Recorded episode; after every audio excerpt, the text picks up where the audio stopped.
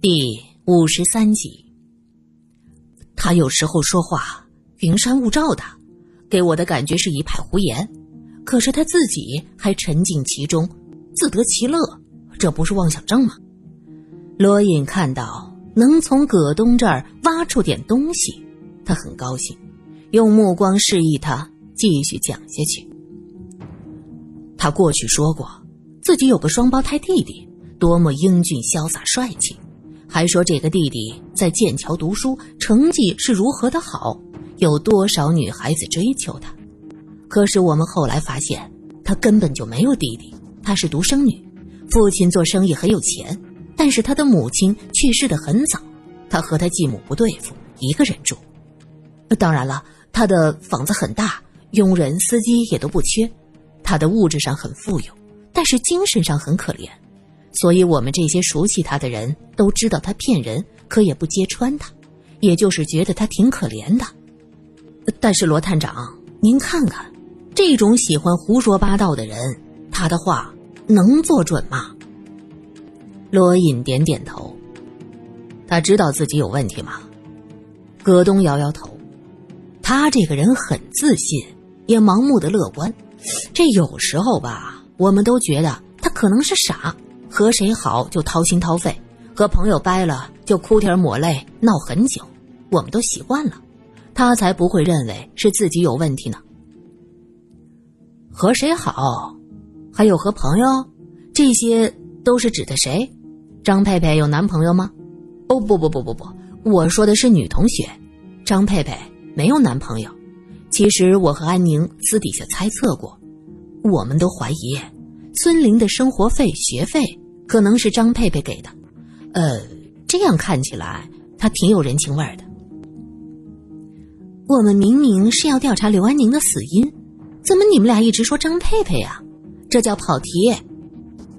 苏三发现问题不对，葛东不好意思的笑笑：“ 我就是告诉你们，张佩佩神经兮兮的，他的话别当真，什么冤魂索命。”我都不知道他是怎么考上圣约翰的。平台上找不出蛛丝马迹，一行人下了楼。楼下远处有很多交头接耳的学生。张佩佩看到苏三就扑上来：“苏小姐，怎么样？”刚听葛东说过张佩佩有妄想症，罗隐觉得他的动作确实挺夸张的。这时听到葛东说：“吴恒，你怎么来了？”苏三看到，原来是个坐在轮椅上的男生。这个男生眼睛黝黑，脸有些苍白无血色，看着身体不太好。他就是被车撞的吴恒。怎么会这样？安宁为什么跳楼？我也不知道。葛东摇摇头，叹了口气：“冤魂，是冤魂。”张佩佩悠悠的说着。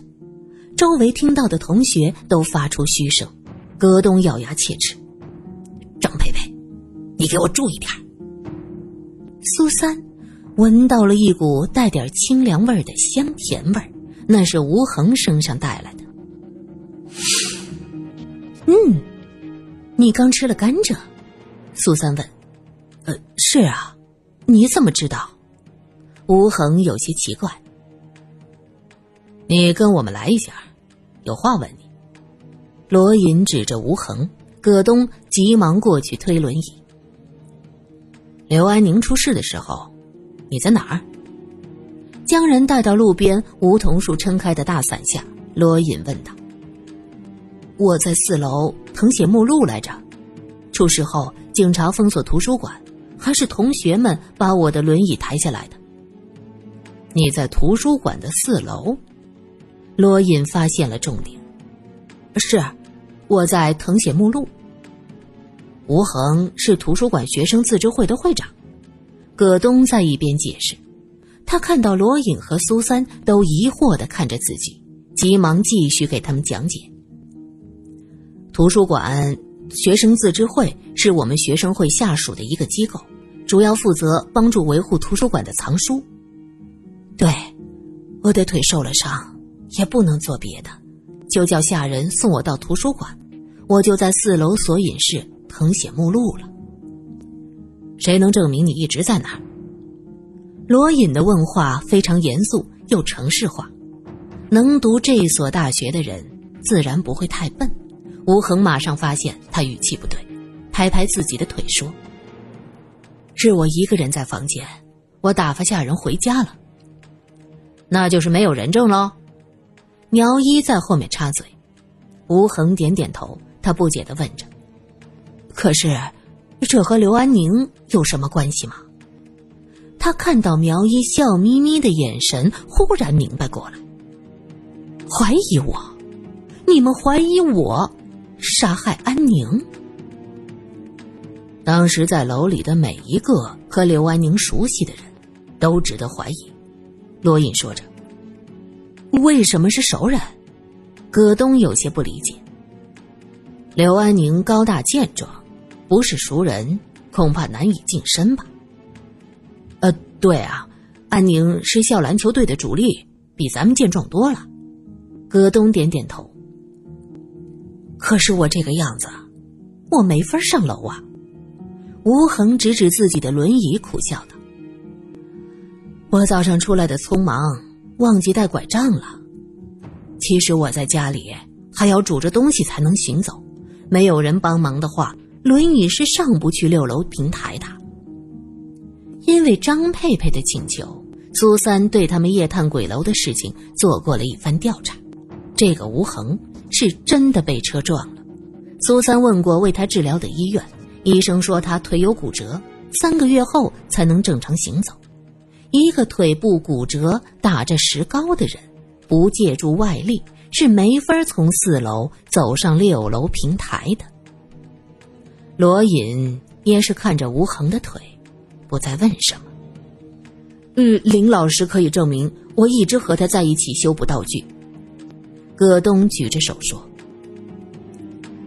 安宁是被人推下去的。”吴恒犹豫了一下，有没有可能是自杀？这个还在调查，能不能找到遗书之类的？比如我们已经找到了孙玲的遗书。什么？孙玲的遗书？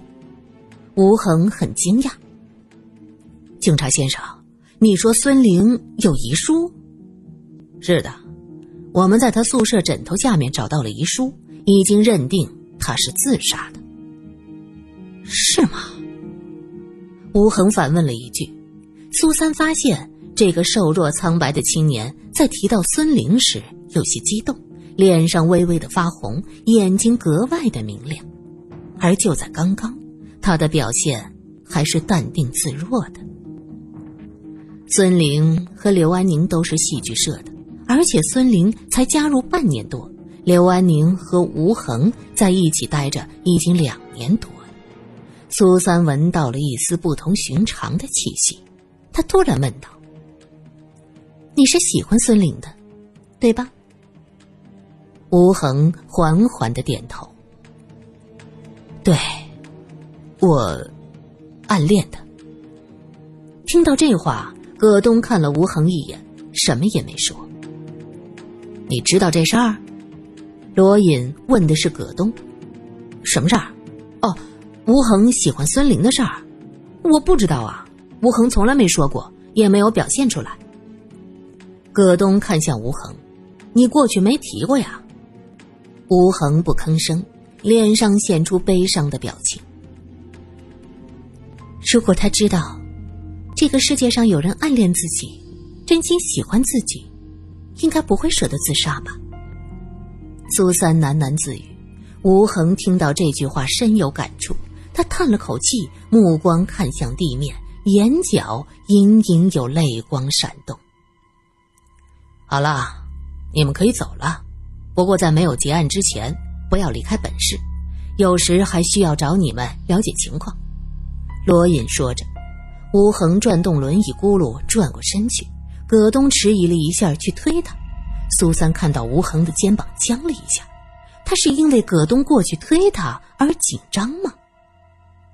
苏三看着葛东推着轮椅离去，陷入了沉思。想什么呢？罗隐见他神游八方，拍了拍他的肩膀：“收工回去了。”苏小姐，我害怕呀，我好害怕。见他们要走，张佩佩又缠上来：“没事的，你别胡思乱想。”可是，可是为什么这么巧呢？我越想越害怕。你说说，下一个会不会是我？会不会是我呀？张佩佩急得眼泪都流了出来。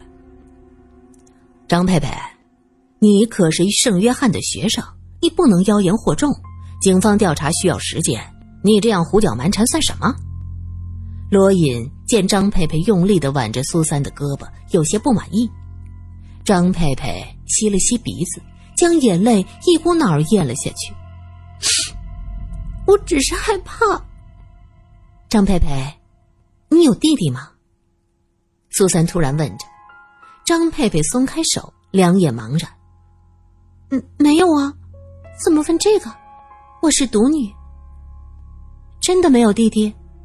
你从来没有和人说过自己有弟弟？没有。我又不是神经病，说这个干什么？是，我承认我自己胆子小，喜欢胡思乱想。可是胡思乱想不是胡说八道呀！我明明是一个独女，我为什么要说有弟弟？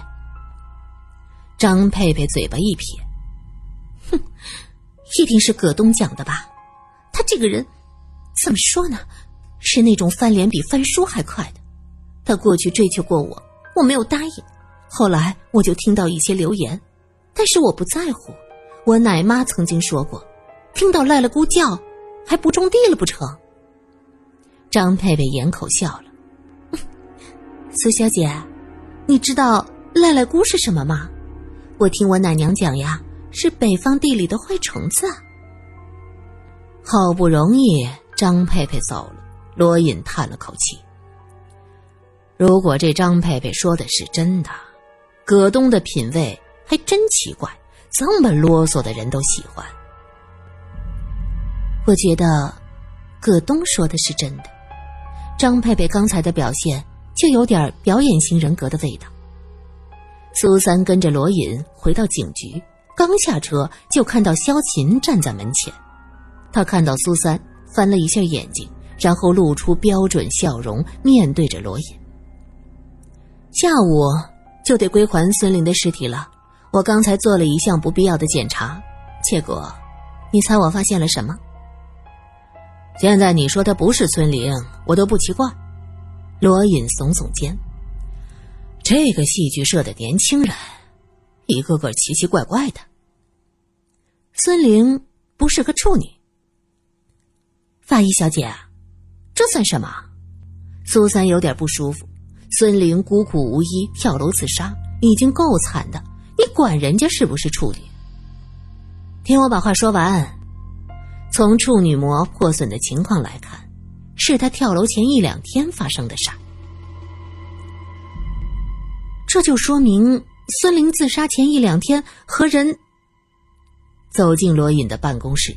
苏三还是一脸的震惊。这意思是孙玲有男朋友？那他为什么自杀呀？如果是被强迫的呢？罗隐伸手点了苏三的脑袋一下。我以为你看事情很清楚，想不到你还这样食古不化。这很有可能是因为孙林在死之前被人强暴了，啊，所以他才跳楼自杀。苗一眨了眨眼睛，这么分析合情合理。哎，对了。那么极有可能就是刘安宁做的，所以他良心不安，也跟着跳楼自杀了。所以呢，蠢货，所所以就他俩都是自杀呗。孙玲被刘安宁侮辱，愤而自杀。刘安宁良心过不去，就跑到同一个地方跳下去。哎，头儿，你为什么说我蠢货呀？苗一委委屈屈的，苏三摇头。会这么简单吗？按照葛东的说法，刘安宁在头一天表现得很正常。同时，昨天我们还问过他关于孙玲的事儿，他也没有什么异常反应，看不出任何的问题。如果真的是他侮辱了孙玲，总归得有点不对劲的地方吧？那可说不准。我们头就是泰山崩于前而色不变。苗一吹捧着。那是罗探长，而刘安宁只是一个大学三年级的学生，他的阅历注定不可能和罗探长这般有沉浮。听着苏三夸自己有沉浮，罗隐微笑连连。那既然刘安宁对孙玲自杀内幕一无所知，他为什么跳楼啊？苗一百思不得其解。No no no no no，现在不能断定刘安宁到底是自己跳下去的，还是被人推下去的。罗隐发话：现场干净。没有任何打斗的痕迹，如果是被熟人推下去的，事发时戏剧社的人葛东和吴恒都没有作案时间呢。张佩佩，他当时做什么呢？苗一皱着眉。这个我之前问过张佩佩，她说她那时在帮助外语系布置礼堂，外语系有个活动，张佩佩是美术系的，帮助别人布置会场。这个说得过去，罗探长，你要不要派人去核实一下？苏三扭头问向罗隐，罗隐点点头，示意苗一去了解一下情况。苗一看向苏三，满脸震惊。萧琴也用奇怪的目光看看苏三，又看看罗隐。熟悉罗隐的人都知道，此人又骄傲又固执，固执到近乎刚愎自用。这样的人。竟然很随意的听从别人的话，这真是叫人惊掉了下巴。罗隐顺嘴说完，看到苗一和萧琴如此惊愕，才反应过来，他狠狠的瞪了苗一一眼：“赶紧去核实，磨叽什么？”苗一吐吐舌头，对苏三笑笑：“嗯，那好，苏小姐，你们忙着。”说着一溜烟儿跑得没影了。苏三还有点惊讶。走的时候和我打声招呼，这什么意思啊？萧琴则是皮笑肉不笑的说：“近墨者黑，罗隐，你还真是让我刮目相看呢。”我总是让人刮目相看，我早习惯了。罗隐点点头，收下他怪味的赞美。苏三觉得这两个人莫名其妙，他看看萧琴，又看看罗隐，哼了一声，嘟囔着。莫名其妙啊！你们，萧琴笑笑，还是继续说案子。刚才送过来的尸体我检验过，符合高空坠落死亡的特点，没有别的可疑的伤口，应该是自己跳下去，或是被人推下去的。好，我们再查查刘安宁为什么去六楼平台，或者张佩佩能告诉我们孙玲更多的情况。罗隐冲着苏三眨眨眼睛。你要不要一起去啊？我相信这个案子的背后一定是一幕大戏。当然，苏三站起来，再见，法医小姐。呵呵，我可不想和你总见。萧琴脸色不好，苏三厚着脸皮笑道：“这样啊，那就祝我们永远相见，不用再见了。”萧琴瞪他一眼，罗隐笑了：“你们俩能不能好好说话了？”两个人上了车，直奔圣约翰大学。绕过一个街口，苏三看到巷子口的甘蔗摊子，他突然间就想到吴恒身上那股清凉甘甜的甘蔗味，瞬间嘴巴里充满了口水。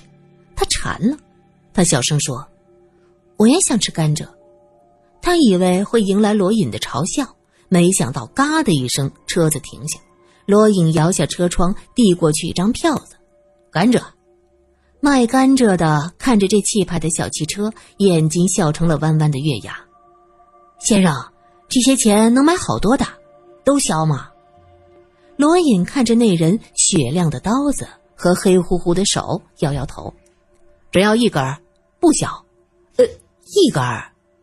甘蔗小贩愣住，我找不开呀，就要一根，不用找，快点，啰嗦什么？罗隐话音刚落，那个人直接挑出一根又粗又大的甘蔗，用刀子咔嚓咔嚓剁成四段，递到了车子里。罗隐接过来，随手递给坐在身边的苏三，然后嫌弃的掏出手绢擦了擦手，发动车子就走了。苏三也小心的掏出手绢，打算将四段甘蔗绑在一起。他随手抽出一段，在一边比划一下，这个好结实，可以做凶器了。